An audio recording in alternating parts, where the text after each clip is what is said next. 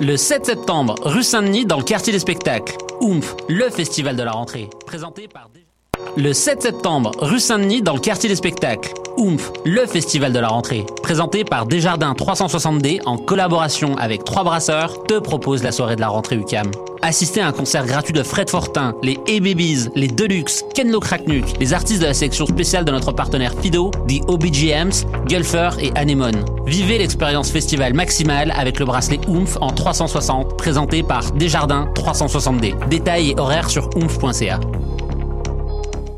Du 6 au 9 septembre, rue Saint-Denis, dans le quartier des spectacles, Oomph, le festival de la rentrée présenté par Desjardins 360D en collaboration avec les Trois Brasseurs te propose 4 jours de musique, humour, art de rue, sport et plus encore. Des concerts gratuits de DJ Yella de NWA, DJ Windows 98, Corias, Fred Fortin, les A-Babies, Men I Trust et tous les artistes de la sélection spéciale de notre partenaire Fido.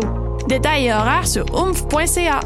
Choc.ca, c'est ton média numérique qui se lit, se regarde et s'écoute. Si toi aussi tu souhaites prendre le micro pour cet automne, tu as jusqu'au 15 septembre pour proposer un projet d'émission ou de série. Musique, actualité, humour, création sonore ou sujet inusité, court ou long format. Pour en savoir plus, rends-toi sur l'onglet S'impliquer sur le site www.choc.ca. Tous les vendredis et samedis, le bar Le Record vous convie à ses soirées DJ présentées en collaboration avec choc.ca. Venez vibrer au son des années 40 à 70. Soul, funk, rock and roll, yéyé, go-go et bien plus. Le tout joué exclusivement sur vinyle. Pour l'occasion, la peine de bière est à 5,75. Ouvert tous les jours, le bar Le Record est situé au 76 22 rue Saint-Hubert, à deux pas du métro Jean Talon. Visitez notre page Facebook pour vous tenir informé de nos différents événements et promotions.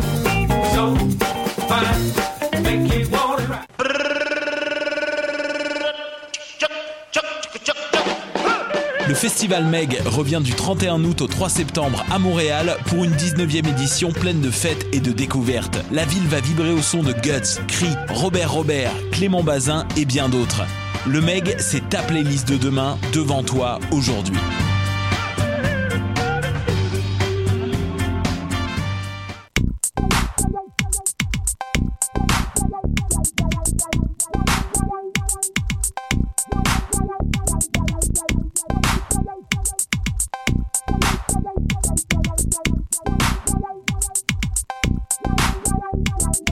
Bonjour, bonjour à tous et bienvenue à cette édition numéro 148 de Rick and Morty.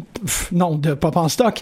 Vous m'excuserez euh, quand je regarde des sujets comme ça à vue d'œil. J'arrive souvent à croiser les effluves, comme qu'on dirait. Euh, 148, ça veut dire qu'on est à deux épisodes avant d'arriver à notre 150e épisode. On vous rappelle que c'est au Divan Orange. Ce sera le 13 septembre à partir de 17h30 où on va commencer l'enregistrement du 150e épisode et ensuite on va faire la fête pour fêter les cinq ans euh, d'existence de la revue scientifique Pop en stock. Mon nom est Jean-Michel Bertillon mais aujourd'hui nous parlerons, oui je le sais, j'allais un peu passer à l'avance et à la vite, on va parler de la télésérie de euh, Justin Roiland et Dan Harmon, Rick and Morty. C'est un sujet qui est extrêmement enthousiasmant pour la majorité des gens autour de la table aujourd'hui. De l'univers même. De l'univers. Et Dieu peut- sait qu'il y a pas mal de monde autour de la table. Et Dieu sait qu'il y a beaucoup d'univers aussi à couvrir. Oui. Seigneur. Ooh, well done, well done. Vous avez entendu la voix d'Elisabeth Simpson, animatrice des Amazones ici sur choc.ca. Oui, ben c'est c'est tout à fait moi. Et ça, ça me fait tout drôle d'être de ce côté de la table. Je suis, euh, je suis comme en congé. On, on est bien. On est bien de ce côté-là de la table. La chaise euh, que moi j'ai devrait toutes, vous devrez tous être envieux, envieuses de, de où est-ce que je peux poser mon derrière. C'est fantastique. euh, oui, on va tout faire ça. Bon, bon, on, on- comme on vous a bien euh, introduit, vous savez qu'il y a beaucoup de monde autour de la table. Je vais présenter tout le monde autour de la table. Ensuite, on va faire une brève introduction pour comprendre à quoi ça sert d'étudier Rick and Morty. Parce que, comme vous le savez bien à Pop en de règle générale, on a tendance à vouloir étudier les objets et les phénomènes de la culture populaire un peu après qu'ils soient passés. Mais là, on est dans le vif de la troisième saison. Donc, vous nous pardonnerez, on sera pas capable d'aborder l'intégrale de la troisième saison, mais on va faire de notre mieux. Et si on a la chance de voyager dans le temps, en plein milieu de l'épisode, qu'il y a quelqu'un qui disparaît, ben, il reviendra avec des scoops ou pas. Maxime Robin, bonjour. Bonjour. Faut vraiment que je fasse moi, pensais que je pouvais dormir parce que j'étais à l'autre bout de la table, mais non. Non, Non. de l'autre bord. T'es la première personne que je vois, hein. Ça fait que t'es comme, tu, tu seras dans mon, euh, dans mon point de mire. Alexandre Poirier, bonjour. Hey, salut. Félicitations pour ton dépôt. Ben, merci. je suis particulièrement, Merci, merci. c'est, c'est- on- Je disais que ça buzz, j'entends pas grand chose. Je devrais rentrer en transe à la moitié de l'épisode. C'est ça quand on dépose. On fait juste vous avertir pour les gens qui sont encore aux études. Et pour les gens qui ne sont pas aux études, sachez que c'est tout un accomplissement d'être capable de faire ce que Alexandre vient de faire. Boris Noveille, bonjour. Allô? Ah, c'est pas pire ça. J'aime. euh, t'as- amené toute la, toute la- la- le, Tout- le tout- caverneux de, le- de Carpenter dans ta voix. Ouais, ouais, c'est mon, c'est mon Vertium. Mm. Bonsoir. Oh! du Vertium du début des années euh, 2010. Oui, exactement, c'est ça. C'est euh, préopératoire. Oh oui, tout à Je te fait. fais pas dire. Roxane Janeway, capitaine, ma capitaine, Hello! comment vas-tu? Ça va super bien, toi? Oui, oui, très bien.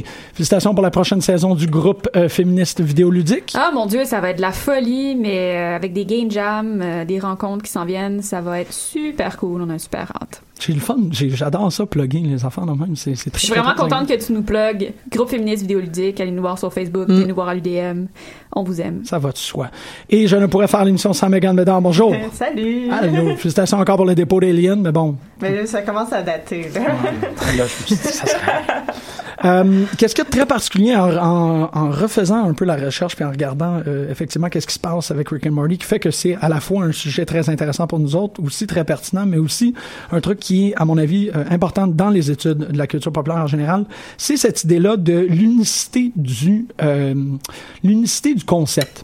C'est un fait que j'ai trouvé très intéressant en réécoutant les épisodes, c'est de réaliser qu'il y a souvent des épisodes où on remanie un concept qui est bien connu en Mhm. science-fiction, une trope ou une situation qui appartient à une franchise. Je pense notamment à euh, la franchise des films The Purge. Il y a un Mhm. épisode complet qui est une variation sur le thème de The Purge. Et ce que ce ce qui m'a frappé, c'est cette idée-là qu'il n'y a pas de honte dans la télésérie de Rick and Morty de reprendre des lieux communs qui ont été utilisés une ou deux fois, mais qui deviennent comme des propriétés franchisées et de tranquillement les glisser, juste les changer dans une autre orientation. En poursuivant cette, euh, cette réflexion-là, je me suis rendu compte que Rick and Morty est, à tout fin pratique, aux antipodes complètes de Black Mirror. Black Mirror a ce sentiment austère et complexe par rapport à un futur qui devrait nous terrifier et qui devrait nous, tétaniser par rapport à l'utilisation des technologies et de la science et ça. And Morty, c'est plutôt l'inverse. Il y a une célébration, il y a une extrapolation, il y a une jouissance avec la technologie qui est vraiment euh, sensationnelle. Et j'utilise le mot sensationnel non pas pour rajouter un qualificatif ou rien, c'est vraiment parce que le mot juste ici. Donc, dans Rick and Morty, on a, euh, un peu à la man- manière de qu'est-ce qu'on fait avec la fanfiction, la possibilité d'explorer autre chose avec un lieu commun. Donc, on le sait bien, euh, Elisabeth, tu nous parlais en introduction à l'extérieur de l'émission, on va le répéter ici, le concept de Rick and Morty provient initialement de... Euh, oui, mais avant toute chose, Ah, avant parce que je, je, je t'écoutais parler et je, je voulais, je pouvais pas passer à côté de, de, de- du fait que je, trouve que Rick and Morty est une série qui est quand même assez complète et qui et, et qui et qui plaît justement à un public adulte par, je crois, son espèce de mélange parfait entre plusieurs séries qui existent déjà en animation et qui, est- qui est déjà très apprécié. Euh, J'ai l'impression que Rick and Morty va à la fois jouer sur la question d'un univers hyper développé et imaginaire comme fait Adventure Time. Euh, il y a aussi euh, un énorme bassin de références comme n'importe quelle série qu'a fait, euh, euh, voyons, j'ai un blanc tout d'un coup. Bugs Bunny? Mais voilà, exactement. Et où est-ce que justement on crée un, on, on, on crée une série qui va qui va répondre donc à à la à la à l'actualité, mais qui va aussi répondre donc à la culture et tout ça. Euh, C'est aussi donc euh, très axé, j'ai l'impression, sur euh, un discours cynique comme qu'on peut voir dans des séries contemporaines comme BoJack Horseman. Et il y a aussi bien sûr l'utilisation d'un côté irrévérence, euh, de de l'irré- de l'irrévérence dis-je, ou du fait de, taper sur tout le monde comme le fait une série comme South Park actuellement.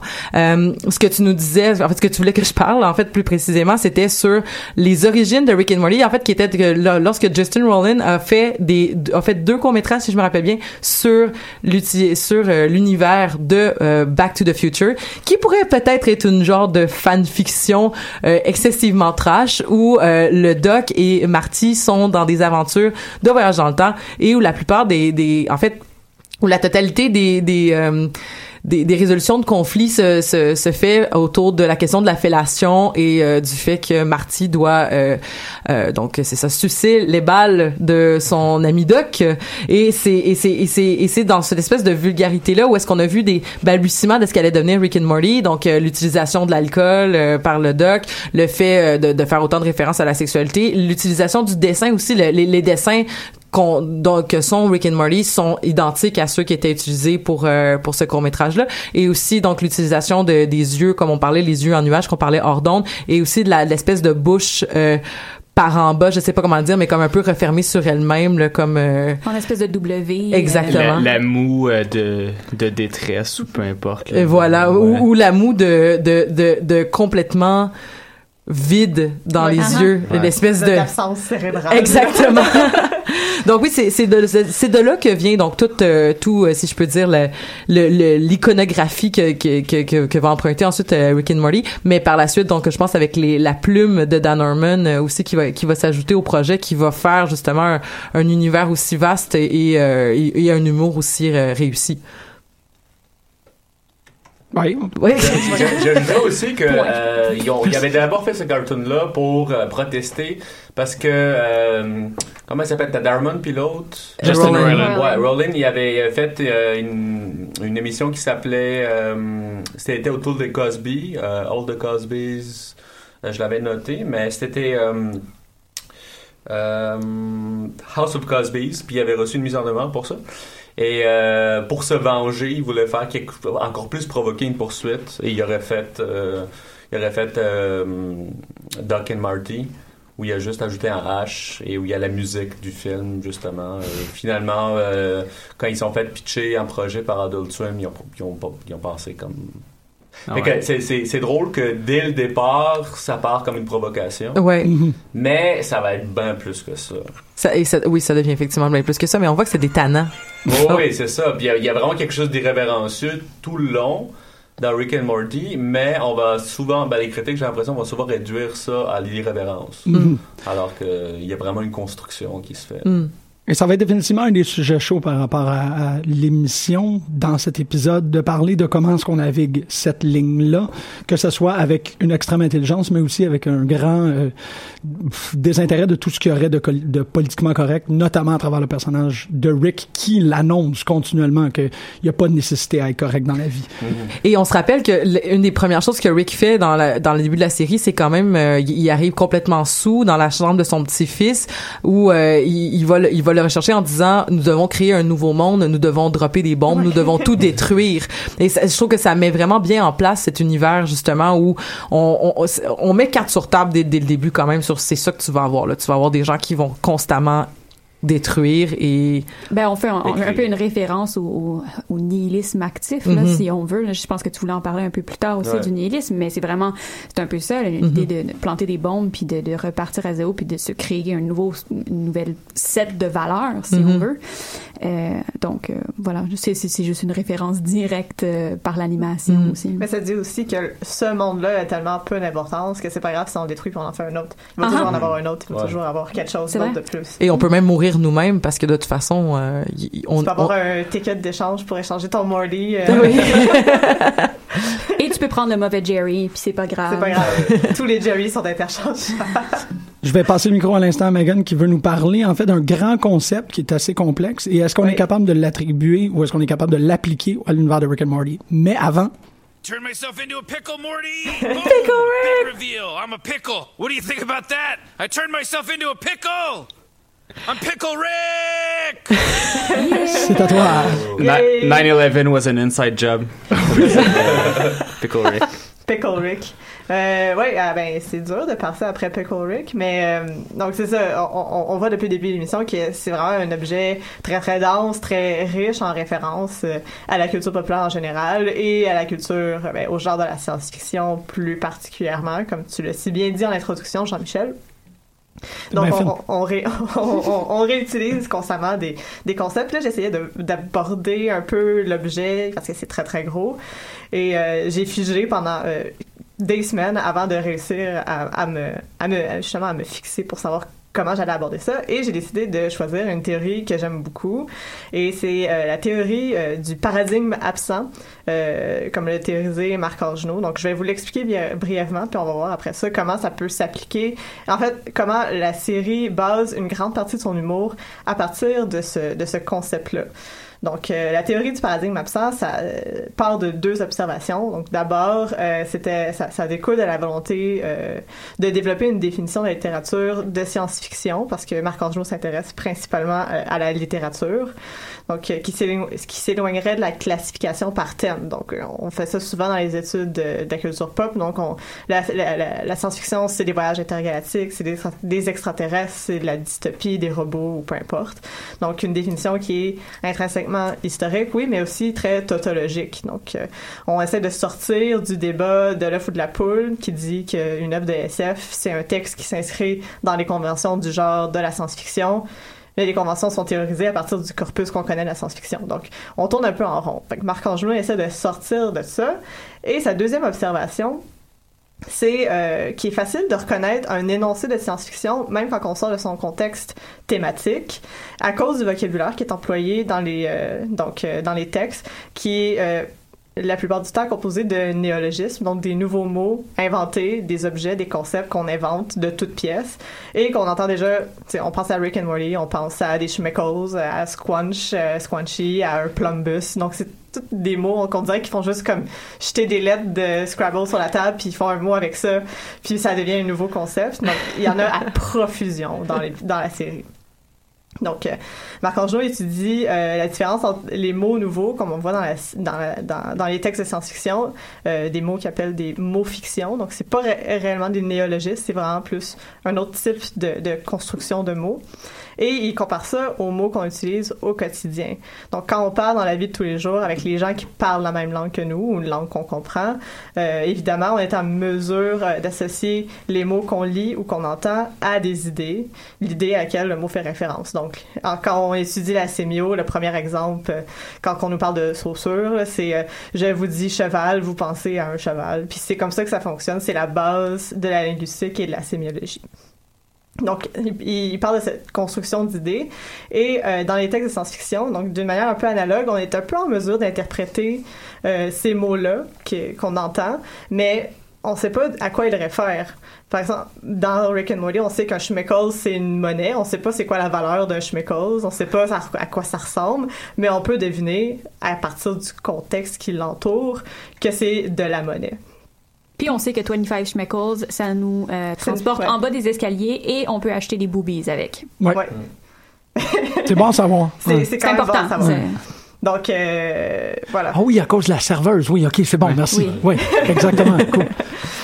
Donc, euh, je, vous, euh, je, je vous cite un peu, euh, là, on- on- je vous cite Marc Angenot, ça risque d'être un peu complexe, là, mais il, il écrit que ce qui car- caractérise sémiotiquement l'ASF, d'être un discours fondé sur une syntagmatique. Donc, une syntagmatique, c'est la façon dont on construit une phrase, là, donc l'ordre des mots et les mots qui entourent la phrase, on rajoute des compléments aux mots, et euh, mais une syntagmatique intelligible, donc une phrase qu'on peut comprendre, un contexte qui, qui est intelligible, mais des mirages paradigmatiques. Donc, c'est des mots qui n'existent pas vraiment, qui réfèrent techniquement absolument rien de connu.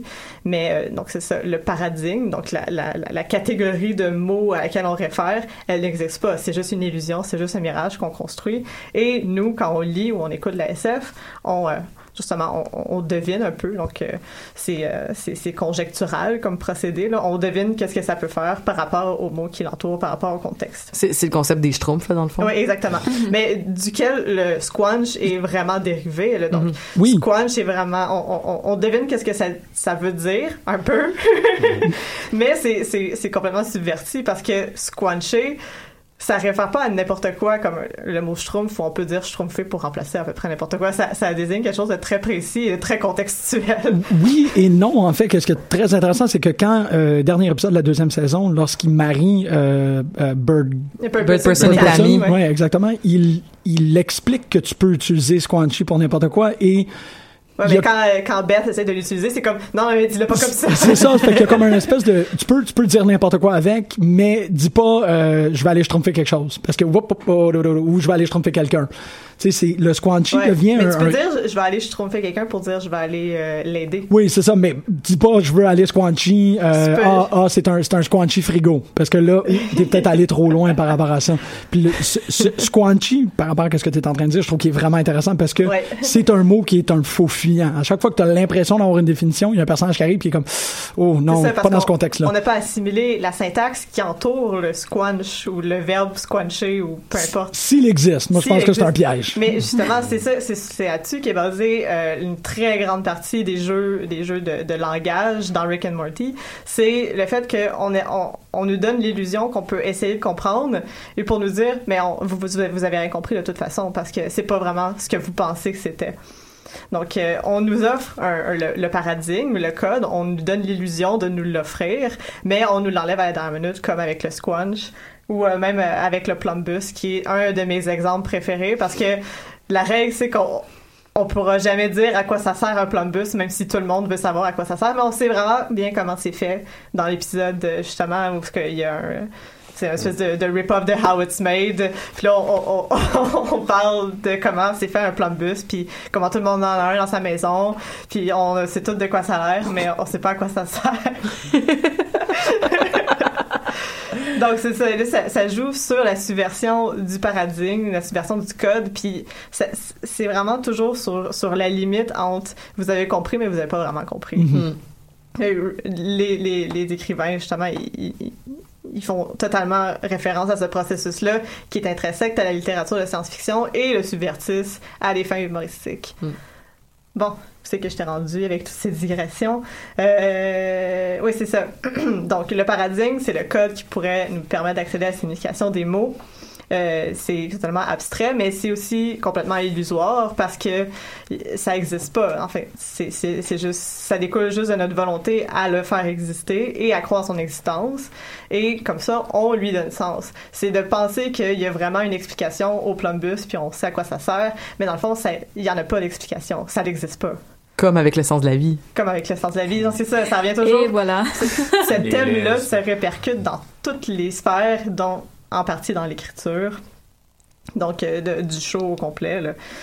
Euh, donc c'est ça, on, on joue vraiment sur la façon classique de faire des références, de créer des énoncés, de créer des mots fiction, comme l'épisode où il décide de Cronenberg the World. Oui. Donc il fait un, un verbe avec le nom de Cronenberg, puis Mais- on, on voit ça, c'est la façon classique les, de le faire. les créateurs de Rick and Morty trippent sur Cronenberg, là, vraiment. Complètement. là. Je veux dire, il y a encore une référence dans un épisode récent avec euh, Jeff Goldblum là, qui, qui, Oui, qui, est- qui, qui- qui est la qui- mouche. qui puis- est une créature euh, quelconque avec une face de Jeff Goldblum. Mais bon, c'est une référence justement à The Fly. Fait que je sais pas. Bon. Puis c'est dans cet épisode-là qu'il- que justement il va dans une dans une dans une machine qui est censée le faire transporter, dans, tra- transférer comme les, les deux ensemble. Puis finalement, ben finalement c'était c'était pour le téléporter, mais il savait pas C'est à ce l'épisode de moment-là. la toxine, ça, c'est le Oui, exactement. non? mais dans ouais, c'est ça. l'épisode Mais dans, épi- dans, dans cet là. épisode-là, il y a justement un- c'est l'épisode où ils rentrent dans un trou noir, puis là ils ont une euh, sont- une, Une désintoxication. une illumination, ils comprennent mieux la vie, puis ils décident de, de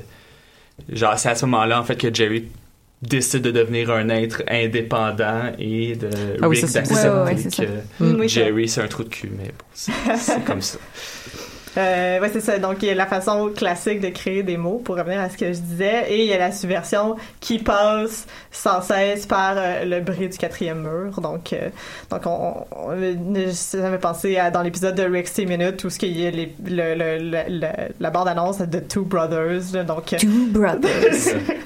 Faudrait que j'en retrouve la, la quote, mais c'est euh, c'est assez intense. Puis là, il y a juste Rick qui regarde la télé puis il dit ah it's got almost an improvising tone. Donc on voit que ça, ça brise un peu le, le quatrième mur de ce procédé-là en disant ouais mais on- vous pensez qu'il y a vraiment un univers parce que regarder la télé nécessairement dans un show de, de, de science-fiction ça donne une espèce de profondeur illusoire au monde. Mais c'est juste pour vous dire mais on, on, on improvise là, on dit on dit vraiment n'importe quoi ici, mais vous croyez vraiment qu'il y a quelque chose en arrière de ça Mm. et ça joue sur ce décalage là.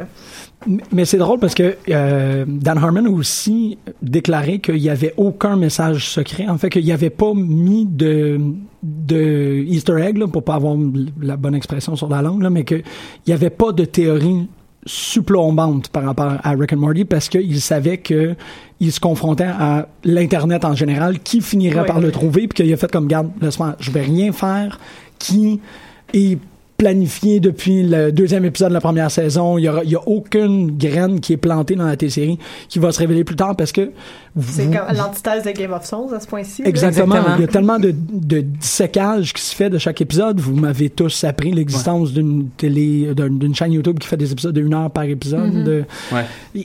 que ce secret-là, tu pourrais pas y arriver. Mais j'ai Euh, vu une, une entrevue justement de Don Harmon récemment qui dit que le seul vrai, euh, la seule vraie signification de Rick and Morty, c'est nothing matters. Exactement. Euh, et euh, dans, en ce sens-là, à partir du moment où on accepte que nothing matters, then everything is meaningful. Mm-hmm. Et c'est pour ça que le personnage de Jerry, par exemple, est un personnage pour qui, ben, passer la tondeuse devant chez lui, ben, c'est c'est un, c'est un, un bonheur parce que pour lui, tout a de la valeur. Alors que pour Rick, qui vit dans un- une espèce d'état de, de, de constant euh, euh, Angoisse, délusionnement euh, ouais. face à, à, à la vie, euh, ben c'est un petit peu plus difficile une fois qu'on se rend compte justement que rien a de l'importance. Euh, fait que c'est un peu ça, je pense, le seul message que les créateurs veulent vraiment mettre de l'avant dans la série, c'est mais no- nothing Nothing matters, matters. mais Ouais. whatever. Mais Nothing Matters, mais on cherche encore à faire du sens avec ce qui nous est Ouais. donné. là. Exact. Puis, puis aussi, euh, euh, d'une certaine façon, est-ce qu'on devrait vraiment les croire, les créateurs? Parce que moi, je regarde souvent les... les souvent, ils ont des, Adult Swim publie sur la page Facebook des, euh, des making-of euh, avant la sortie de l'épisode. Et je me souviens du making-of de l'épisode de euh, Vindicators euh, 3. euh, dans lequel il disait, il présentait le vilain euh, Destructor qui serait un vilain euh, euh, super important pour la saison. Et le vilain J'ai pas de Il est de- ben, Il est- une scène. Ouais, c'est ça. Ben, il est Donc- mort off-screen. Ouais, c'est C'est en plus. avant qu'on le voit. Ouais, ouais, c'est ça carrément. Donc, Ah, mais les morts off-screen, c'est rendu une, une tendance très importante euh, Ouais, à la vraiment. télévision ces temps-ci. là. ouais, vraiment, mais est-ce qu'on devrait vraiment croire les créateurs Ouais. quand ils nous Mais il y a disent quelque que chose aussi. il n'y a pas ouais. de long con euh, Mais il y a quelque chose- synaptique ou peu importe. En là. essayant de nous, euh, nous- justement de subvertir ça, on, on va plus vers l'extérieur, mais le show se referme un peu sur lui-même Ouais. et construit par la répétition des termes qui font aucun sens. Sa propre, ce qu'on appelle une xéno-encyclopédie, donc c'est dans les études sur la science-fiction, c'est une encyclopédie qui ne réfère à rien dans notre monde tangible à nous, mais qui se construit au fur et à mesure ben, de la lecture, mais de la- du visionnement de la série. Donc, on, on finit par faire continuellement à soi-même et c'est très important parce que euh, euh, Justin et Dan savent que les fans vont réutiliser toutes ces choses-là comme le, pickle, le Pickle Rick, comme Get Swifty, comme euh, justement le Tiny Rick! Tiny Rick! Mais c'est ça. Donc, euh, tous ces, ces, ces, ces mots-là, ce langage-là est réutilisé par les fans et est réutilisé en écho, même dans la série actuelle, on voit, on voit des choses donc, euh, qui, qui, qui se répètent et on, sait à quoi ça fait référence parce qu'on les a vus dans les saisons précédentes. Pardon. Fait qu'on fait toujours retour à soi-même.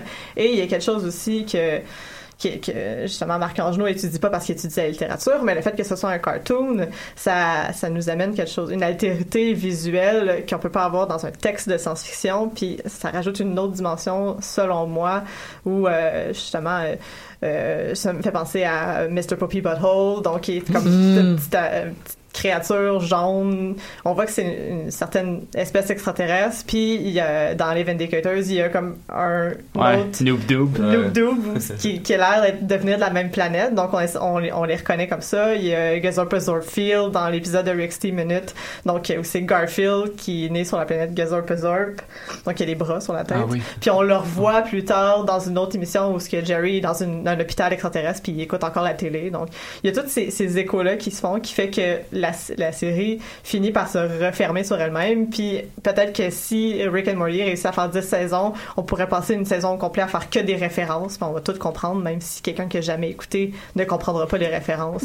Il y a quelque chose qui fait que c'est de plus en plus auto-référentiel comme série. Hmm. Voilà.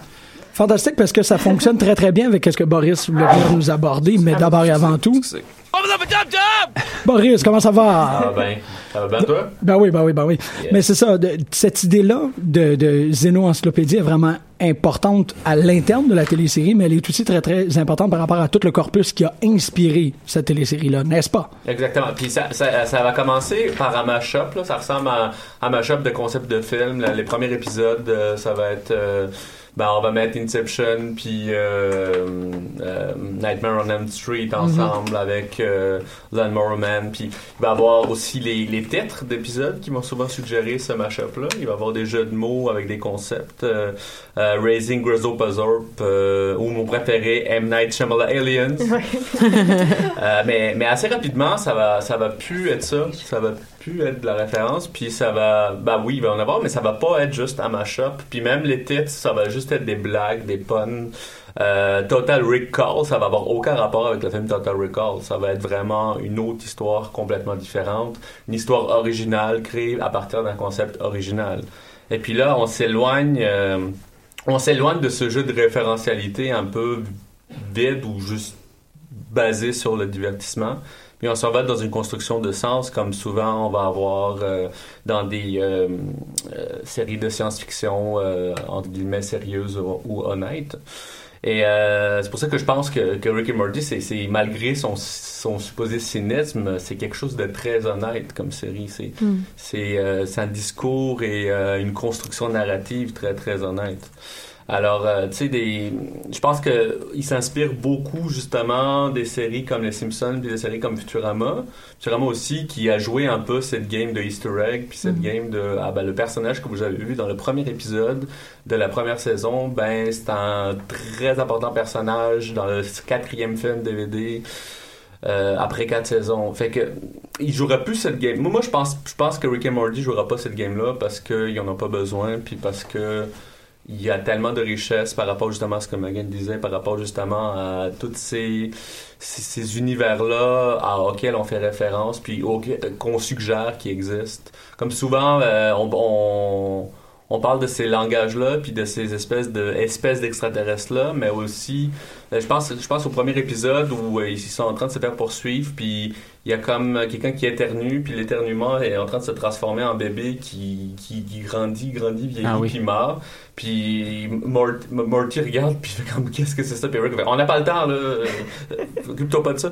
Puis plein de ces suggestions-là qui, qui créent dans notre imaginaire des, des mondes possibles qui euh, qu'on qu'on n'expliquera pas nécessairement à un moment donné on va les expliquer à d'autres moments donnés non. Qui me fait justement penser à je pense que oui des séries comme Futurama mais aussi des séries comme Star Trek euh, puis comme Twilight Zone euh, sont très euh, sont très importantes D'ailleurs, il y a euh, dans le premier épisode de Rick and Morty euh, une référence à Star Trek. Il y a un Ferengi qui attend euh, dans la dans la ligne aux douanes euh, où il faut qu'il passe les, les seeds qui sont Way way up. your butthole, Morty. Euh, c'est ça, il y a littéralement, on dit qu'il n'y a pas vraiment de Easter egg, mais il y a un Ferengi euh, dans le premier épisode, dans le pilote. C'est Oui. c'était ma, c'est ma constatation d'hier en essayant de réécouter tous les épisodes de Rick and Morty. je pense que c'est pas innocent parce que euh, je pense que tous les fans de ce genre de, de, de, de série-là doivent quelque chose à, à Star Trek. Cette idée de comme on va prendre un concept puis on va l'explorer pendant pendant euh, un épisode Mhm. euh, Mhm. en se projetant dans un univers, en se projetant dans le futur. Et euh, mais aussi, euh, je sais plus trop qui a parlé de euh, euh, BoJack Horseman, mais je pense. Ah, c'était, c'était moi. Oui, mais BoJack Horseman aussi, je trouve que c'est, c'est, ça me fait beaucoup penser à cette série-là parce que on, on parle euh, souvent de BoJack Horseman pour justement parler de séries euh, télé qui vont s'éloigner de cette espèce de tendance. euh, cette espèce de tendance de séries animées pour adultes, mais qui sont finalement euh, mis de côté par des gens sérieux parce que c'est juste euh, de l'outrance, de la vulgarité. euh, souvent, ça va cibler un public d'ados ou de, de battés, de basés, euh, de, de prépubères, de, de, de gars sur le BS. Mais Toutes ces réponses. toutes ces réponses. Et, et justement, Adult Swim qui, a, qui, qui s'est fait connaître avec ce genre de séries-là, des séries comme euh, ben, comme, voyons, c'est quoi le Aquatine Hunger Force? Force, euh, Harvey Birdman, Attorney at Law, euh, Moral Oral. Qui sont, qui sont des, des séries extraordinaires. Là. Je- Pickles des Demon Dog. Mhm. Que Oui, je vous aussi. suggère pas nécessairement. Pourquoi pas? Ben, moi, je, je le connais Ouais, pas, c'est un peu là, particulier, mais bon. Je connais de nom, mais je... Tout Adult Swim doit être conseillé euh, chaleureusement. Ouais.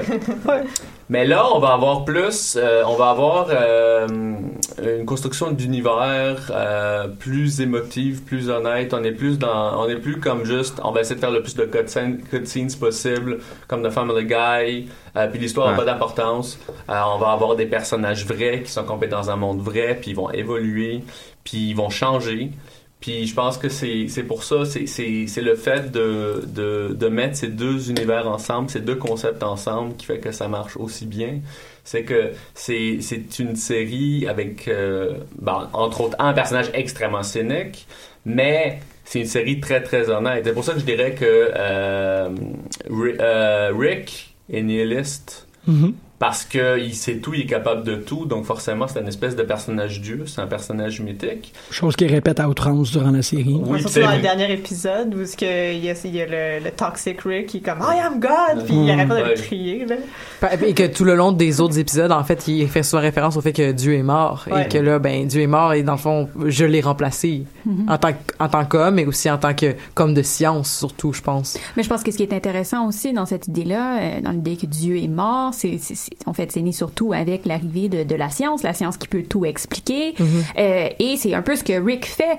Euh, Je me souviens d'un, moment dans l'émission, il dit ce que tu penses qui est l'amour, c'est juste une série de, réactions ouais. chimiques. Donc, on essaye d'expliquer, Rick, en tout cas, essaie d'expliquer absolument tout ce qui existe par la science. Et donc, en ce sens, euh, fait un petit peu euh, perdre le mystère de la vie ou le, le, le côté poétique de la vie en l'expliquant de manière scientifique. Donc, je pense que ça rejoint un peu li- de base euh, d'un, d'un, d'un nihilisme, d'un monde où la, la philosophie et la métaphysique sont plus vraiment nécessaires pour expliquer le monde. là. Mhm. J'ai lu un, un article de, de, de Wire où justement il y avait plusieurs euh, gens du monde de la science-fiction, que ce soit des éditeurs ou des auteurs, qui, qui parlaient de Rick and Morty puis qui disaient comme quoi c'était vraiment de la science-fiction. Euh, qu'il y en avait, il y en avait un qui prenait l'exemple justement de Total Recall qui disait que ça aurait très bien pu être une nouvelle de science-fiction, euh, une très bonne nouvelle d'ailleurs, puis qu'on est, on est dans l'humour, mais que c'est pas parce qu'on est dans l'humour qu'on construit pas quelque chose. Non, parce qu'on reprend, on, on reprend les, les codes de la science-fiction Ouais. euh, de manière assez, assez euh, incroyable. Là, je me souviens. euh, à un certain point, euh, tu sais, on, on rit beaucoup de ces codes de la science-fiction là, aussi de la manière dont on, on prend des, des, des paradigmes scientifiques euh, qui sont mentionnés presque que, euh, littéralement dans les épisodes. On, on parle de Heisenberg, on parle de Schrödinger's cat aussi. Il y a Euh, aussi euh, pluriel. ouais, un qui un ouais, Cats. Cats, Il y a aussi euh, l'épisode où ce qu'il y a sa batterie d'auto qui fonctionne plus puis il faut Mm. qu'il y ait la batterie puis puis il y a juste euh, Morley qui dit euh, ah euh, je me souviens plus c'est quoi le terme mais genre ah ton ton truc truc qui marche plus puis ah mais tu peux pas juste utiliser un mot scientifique puis un mot d'auto puis les coller ensemble puis dire que ça peut faire ça puis sa batterie c'est comme c'est Mais il fait exactement tout le même suite principe. après. Mais Mais c'est ce exactement ça, Oui. c'est qu'on rit des conventions euh, de la science de la science-fiction qui consistent essentiellement à juste prendre des termes scientifiques, les plugger où ça fonctionne pour faire avancer l'arc narratif, mais on fait exactement la même chose. Donc on en rit pour l'utiliser à la suite pour faire avancer l'arc narratif. Donc c'est une c'est une méta-réflexion, mais c'est Mais c'est, sans arrêt, c'est pas juste, c'est pas juste dans la construction des codes scientifiques. Il y a même des commentaires narratifs. Exact. Et je- parce que j'ai le wiki avec les quotes devant moi, puis à un moment donné, euh, euh, Rick il dit uh, You ask a lot of questions, not very charismatic of you, mais c'est comme un commentaire sur la construction du personnage de Morley, comme plein de même. Là. Il y a même pas, il y a même pas une de nuance. là. Mhm. Il y a toujours un méta commentaire justement. C'est ça, mais ça va pas juste être, on va pas juste sortir des concepts de science-fiction, on va les pousser, on va les travailler, on va, on va construire une histoire autour de ça, puis on va aller le plus loin possible, puis ça, c'est de la vraie science-fiction. Puis c'est pour ça que c'est pas juste, euh, euh, j'adore Futurama, puis Futurama a, a- a fait ça dans ses meilleurs épisodes, mais des fois, Futurama, c'était juste ça, puis des fois, ça allait plus loin. Mhm. Rick and Morty, c'est, c'est ça fois mille, c'est comme la prochaine étape. Ben, c'est qu'en même temps aussi, il y a, il y a- il y a cette- ce truc qui est, pour tout fan de science-fiction, un peu euh, euh, envahissant, c'est qu'il y a tellement de bonnes idées que tu ne peux pas te permettre d'être ennuyeux. Il y a- Je parle pas seulement de Rick and Morty, je parle de la science-fiction en général. Mhm. Le- la, la possibilité du monde science-fictionnel est tellement vaste que faut, emmerde-nous pas. Ouais. Soit, T'as pas soit- le droit. Exactement. Je veux dire, c'est, c'est le, le, le plus grand désastre fictionnel que tu peux faire, c'est nous amener dans un monde imaginaire, impossible et ou possible, puis de, une fois qu'on est là, nous ennuyer ou de, de nous rendre désintéressés de ce sujet-là. Chose que Rick and Morty fait pas parce qu'il y a continuellement des explosions, des cris, des rappels, tu sais, de, de, la- de la postmodernité euh, référentielle à toute allure à l'intérieur de la série, à l'extérieur de la série. Donc, au moins, c'est comme tu le dis, au moins soyez vif, au moins soyez intelligent, soyez euh, Ah oui, mais même réveillé. le, le personnage de Rick est lui-même désintéressé parce qu'il y a déjà trop Ouais. de choses. Il y a des choses plus importantes que les choses qui se passent là. Il y a des choses plus intéressantes qu'on va aller voir que qu'est-ce que tu es en train de voir. Que tu te dis qu'est-ce qui va être plus intéressant que comme un monstre qui est en train d'exploser, ben c'est encore d'autres choses. C'est Mhm. c'est de la surenchère par-dessus surenchère. Donc c'est c'est un peu ça, c'est pour ça que la série est pas nihiliste aussi, parce que euh, là où commence le nihiliste, continue la vie. Tu sais, c'est comme Camus, puis face à l'absurdité, ben, je réagis, je me révolte. Ben là, ça va être euh, euh, justement la recherche de quelque chose de vrai dans toute ce- cette Mhm. absence de sens, puis la recherche d'un sens par les actes, par euh, l'émerveillement, par toutes ces choses étranges qu'il y a dans l'univers. C'est fantastique. Encore une fois, when nothing matters, everything is meaningful. C'est ça, Mhm. exactement. Merci beaucoup, Boris. C'est euh, quand même un, très bel argument puis une extrapolation philosophique sur la, série que je m'étais pas euh, fait malgré le binge-watching euh, nécessaire pour préparer une telle émission. Et sur ce, Okay, that last part was really weird. Fallait. Je passe le micro à Roxane qui veut nous parler des, euh, de la théorie des mondes possibles. Ah mon Dieu, oui. Euh, en fait, la théorie des mondes possibles, malheureusement, il va falloir qu'on commence euh, ma présentation avec une portion théorique, comme Megan l'a fait, parce que théorie des mondes possibles, ça ratisse large. Et donc, en fait, la théorie des mondes possibles, c'est une idée qui a été euh, posée par euh, Leibniz euh, dans sa Théodicée pour parler de la totalité des mondes euh, qui pourraient être imaginés par un être divin. Euh, donc, c'est tout d'abord, en fait, une théorie métaphysique, mais euh, la théorie a li- librement été reprise plusieurs centaines d'années plus tard par le logicien Saul Kripke pour rendre compte des conditions de vérité des énoncés propo- propositionnels contrefactuels. Ça a l'air un peu complexe vite comme ça si on n'est pas super familier avec la logique formelle, mais en fait c'est super simple. Euh, il suffit de penser à un énoncé comme, euh, par exemple, si Trump n'avait pas gagné à la présidence américaine, on ne serait pas à l'article de la troisième guerre mondiale en ce moment. Et donc, euh, la théorie des mondes possibles nous permet de, poser un monde dans lequel cet, on- cet énoncé-là serait vrai, et donc on, peut en vérifier les conditions de vérité et on peut explorer justement ce monde-là dans lequel on serait pas à l'article de la troisième guerre mondiale. Euh, le, concept a été repris euh, encore un peu plus tard par les narratologues. Euh, c'est ceux avec lesquels je suis la plus familière parce que c'est un peu ça mon sujet de mémoire, dont Marie-Laure Ryan, Delogel et Pavel, qui vont l'appliquer à, à deux théories principales, c'est-à-dire les théories de la fiction et la description sémantique des mondes narratifs qui sont fictionnels ou non. Donc on peut l'appliquer au monde qu'on dit réel ou au monde fictionnel. On s'en sert pour penser justement les questions de vérité dans les mondes littéraires, euh, pour penser à la nature des mondes fictionnels, mais aussi pour comprendre les relations qui existent entre les mondes fictionnels et notre réalité. Sans aller vraiment plus loin que ça, euh, on voit quand même facilement euh, comment on peut l'appliquer à Rick and Morty. Parce que euh, Rick peut, avec son, son portal gun ou son, son fusil de portail intergalactique qui est interdimensionnel, euh, il peut voyager à travers des univers parallèles. En ce sens-là, on peut, on peut penser le Portal Gun comme étant une espèce d'outil d'exploration des, des mondes possibles de cet univers euh, fictionnel-là, euh, mais également des sous-mondes possibles qui appartiennent à, à chacun de, de ces mondes-là qu'on peut explorer, incluant les mondes fictionnels. Ce qui est super intéressant et euh, là on tombe dans une abysse infinie de sous-mondes possibles et de mondes parallèles, fait que peut-être que ça va tomber dans le un peu euh, pas très clair ce que je vais dire, mais on va essayer de d'y aller quand même. Quand même un panel d'experts ici pour être capable ça, de, de, de suivre les mondes parallèles et parallèles et parallèles. Et donc, je pense que mon, mon épisode préféré, euh, pour explorer la, question, euh, et aussi surtout parce que là que j'en choisis, j'en choisisse un parce que honnêtement, j'aurais pu parler de n'importe quel épisode euh, à partir des mondes possibles.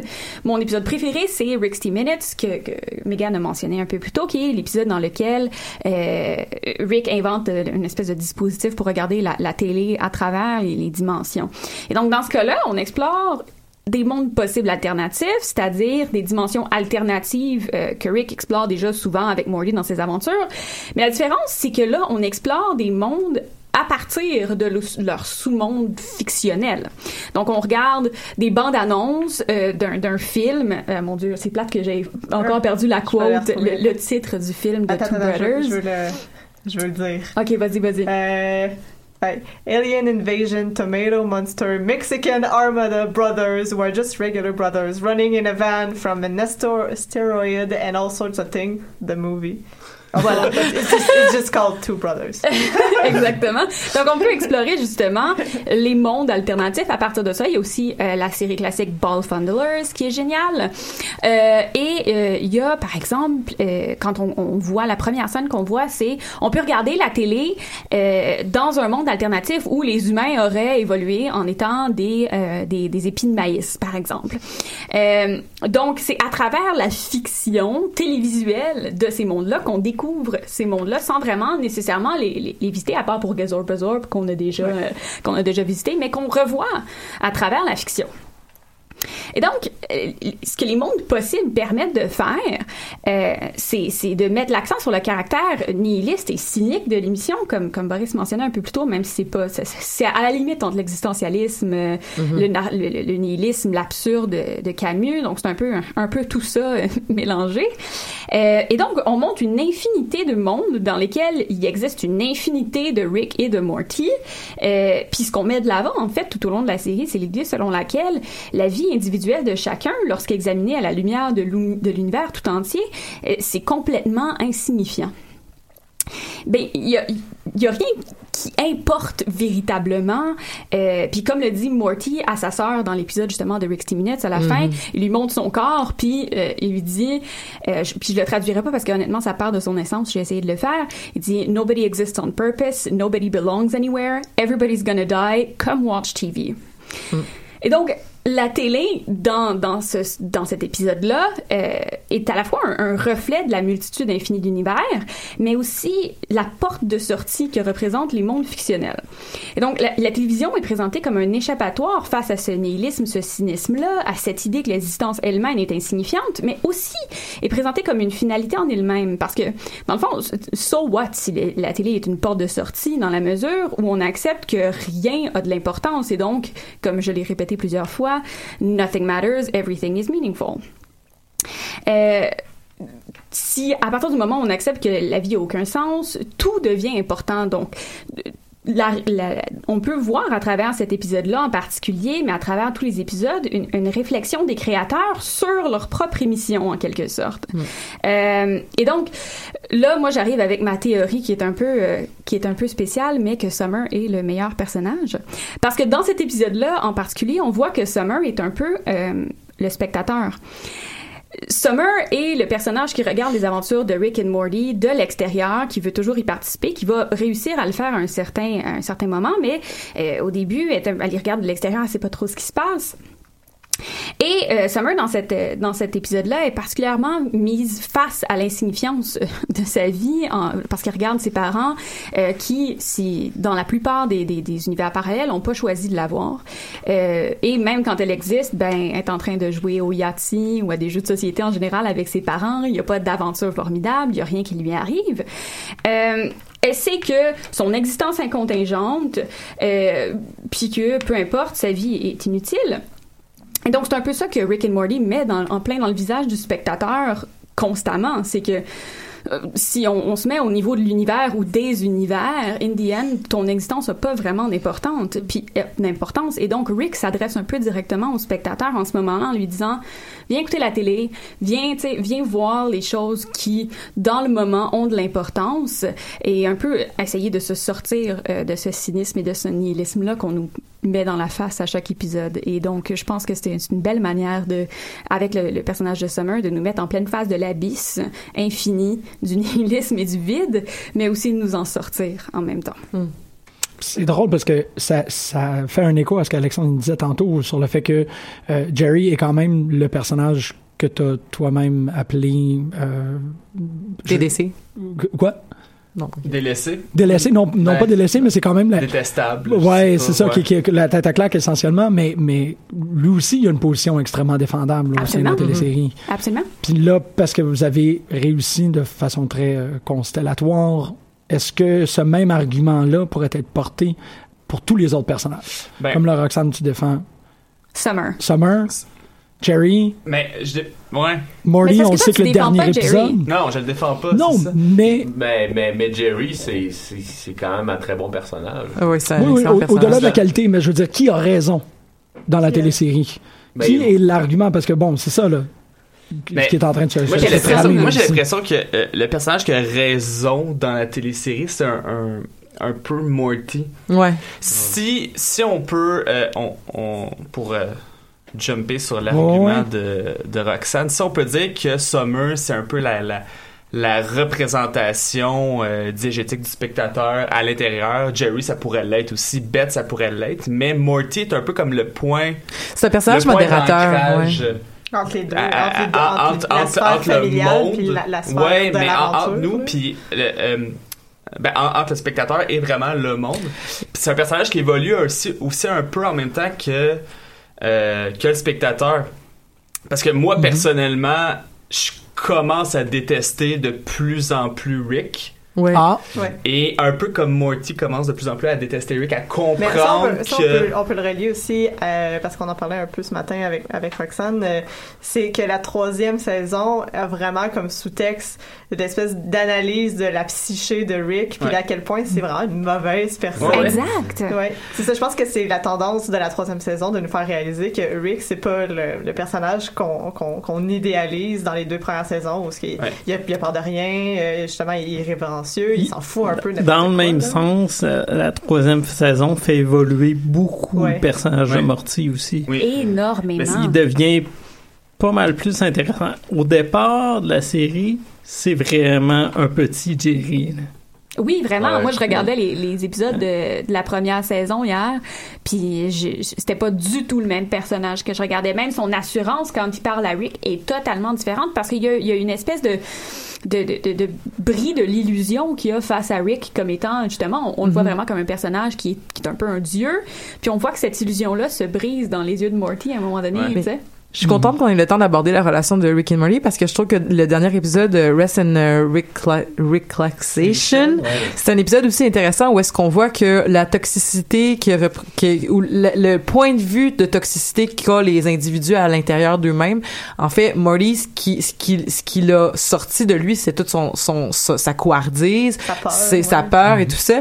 Mais euh, Rick a sorti donc toute son espèce de côté qui lui-même, donc de son point de vue, son son son son désir d'acquérir du pouvoir et d'être le plus fort et d'être Dieu est perçu comme une toxicité. Mais ce que je trouve intéressant, c'est que euh, il y a y a quelque chose d'hyper présent à travers toutes les saisons de Rick and Morty. C'est pourquoi un personnage aussi cynique et nihiliste que pourrait être Rick accorde autant d'importance à Morty. Par des fois il va l'expliquer par une euh, des fois il va l'expliquer par le fait que bon ben c'est ta présence t'es tellement poche que tu couvres mes tu couvres mon intelligence et ça et tu m'es donc utile ce n'est qu'un c'est une- qu'une relation complètement euh, d'utilisation de, de, de ta personne.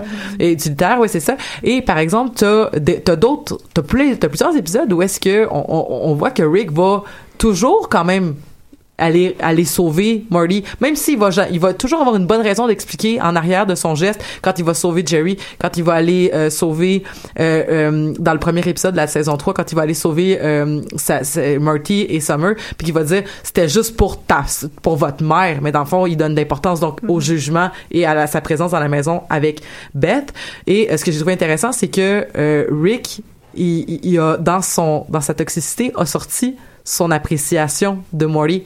C'est pour ça que lorsqu'il donne une claque dans la face à Morty, il se rend compte que moi j'ai absolument aucun j'ai aucun sentiment de culpabilité de te frapper. Donc c'est dans mon côté négatif qui est l'amour que je te porte et que c'est dans ma faiblesse et que l'appréciation mon mon appréciation de toi est une faiblesse. Donc techniquement, ce que nos, ce que, ce que, ce que nos, ce que les auteurs semblent nous dire, même s'ils peuvent nous dire tout et son contraire, c'est que euh, Rick aime Morty, même si tu fais à croire qu'il l'aime pas du ça- tout. ça- je trouve que ça écho bien avec ce que je disais tantôt sur le fait qu'il essaie d'expliquer tout scientifiquement. Puis je pense que pour Rick, là, c'est une grande analyse de la psyché de Rick, de, Mhm. de Rick là, mais je pense que pour lui, son amour envers sa famille, son amour envers Morty, sont des choses qu'il peut pas expliquer de manière scientifique, même Ouais. s'il essaye toujours de le faire. Mais il y a aussi la- la- le point de vue, parce que on sait qu'il est très attaché à sa rationalité, le fait que l'amour qu'il a pour sa famille, c'est une faiblesse parce que ça peut être un levier qui peut être utilisé contre lui. Uh-huh. Mhm. Ça, c'est, je pense que c'est aussi ça qui fait qu'il considère que cet amour-là, c'est une faiblesse. C'est parce que ça peut faire des choses qui, qui, qui vont mettre sa vie à lui en danger, parce qu'on sait qu'il est très, très narcissique aussi. Là. Donc, euh, il y a ça Quoi? qui rentre- Rick est Ben narcissique? oui. Surprenant. Ben oui. Et ça va de même, c'est ça, parce que lui, il, il doit, il doit se débarrasser de quelque chose de foncièrement positif. Mais en même temps, Morty, c'est ça, je veux comme contre-argumenter le fait que Morty, c'est peut-être un des meilleurs personnages, c'est peut-être lui qui a raison.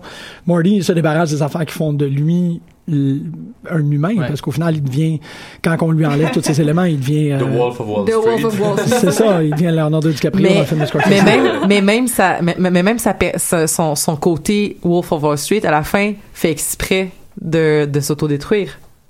Oh. Parce que et il dit ah regardez j'avais pas éteint ah c'est l'appel est pour Ouais. l'appel est Il y a pour un acte me manqué parce Ouais. qu'il n'est pas raccroché. Ouais, puis c'est c'est en tout cas vous le réécouterez là, je l'ai écouté hier là, mais c'est c'est clair là comme que il a fait exprès de s'autodétruire. Intéressante analyse. Moi, je pensais qu'il essayait encore plus de faire mal à Jessica. En laissant le téléphone ouvert puis en lui faisant entendre la conversation qu'il est capable d'avoir avec sa Ah. blonde, ça, c'est encore un jab à elle de dire t'aurais pu être à cette place-là. Ah, parce que il en tout cas, moi je l'ai vraiment perçu comme un, tu sais comme, je pense qu'il dit aussi à Rick genre do what you have to do, ou comme il y a il y a quelque chose comme Ouais, ça qu'il y a de quelque chose qui se rajoute pour. Ouais. euh, ouais, ouais. Mais il se laisse très, il se laisse faire là, il, il combat pas. Je pense qu'il a peut-être, peut-être que j'ai l'impression que peut-être il l'a vécu. Et là, il peut passer à autre chose. Ouais. Il y a beaucoup ça. Euh, Morty va vivre une panoplie de, de, de sous-vie à travers le fait de devenir père, le fait de... Oh de il, tu sais, il, il devient père, il va... Le il- jeu vidéo Roy Le jeu vidéo aussi. Roy Ouais. aussi, qui est comme... euh, Mo- Morty a énormément de vécu euh, et en tout cas, c'est, c'est, c'est, il va vivre donc à travers la vie des autres, puis il, va, il va lui-même devenir donc euh, va, va, va passer de, de, d'un, d'un différent rôle à un autre à travers la série. Parce qu'en plus, Morty, l'univers dans lequel il vit, euh, c'est pas l'univers duquel il vient. Tu sais, son son univers à lui a été complètement détruit. Euh, Cronenberg. Cronenberg. Cronenberg, je m'excuse. Euh, donc ça, tu sais, ça, c'est un, un personnage qui a vécu des, des, des choses absolument formidables. Il- c'est, im- c'est, c'est- moi, je trouve ça formidable que les les les auteurs ont été capables de, de transférer justement la manière dont, dont Morty a vécu toutes ces aventures-là, puis aussi de faire évoluer son personnage avec ces aventures-là, parce que ça aurait été facile de garder euh, la, la- la recette de la première saison, Ouais. de laisser cette dynamique-là constamment entre Rick et Morty. Son bagage traumatique s'accumule. Exact. qui est exactement ce qu'on nous a montré dans le dernier épisode. Exact. Ça et l'épisode aussi où ils vont chez le psy puis. euh, Oui, quel excellent épisode. Ah, Puis que oui. Morty veut continuer à y aller. Ben, c'était la tablée euh, idéale pour faire une telle émission. Je veux vraiment tous vous remercier chaleureusement et profondément pour, euh, pour un épisode exceptionnel sur Rick and Morty.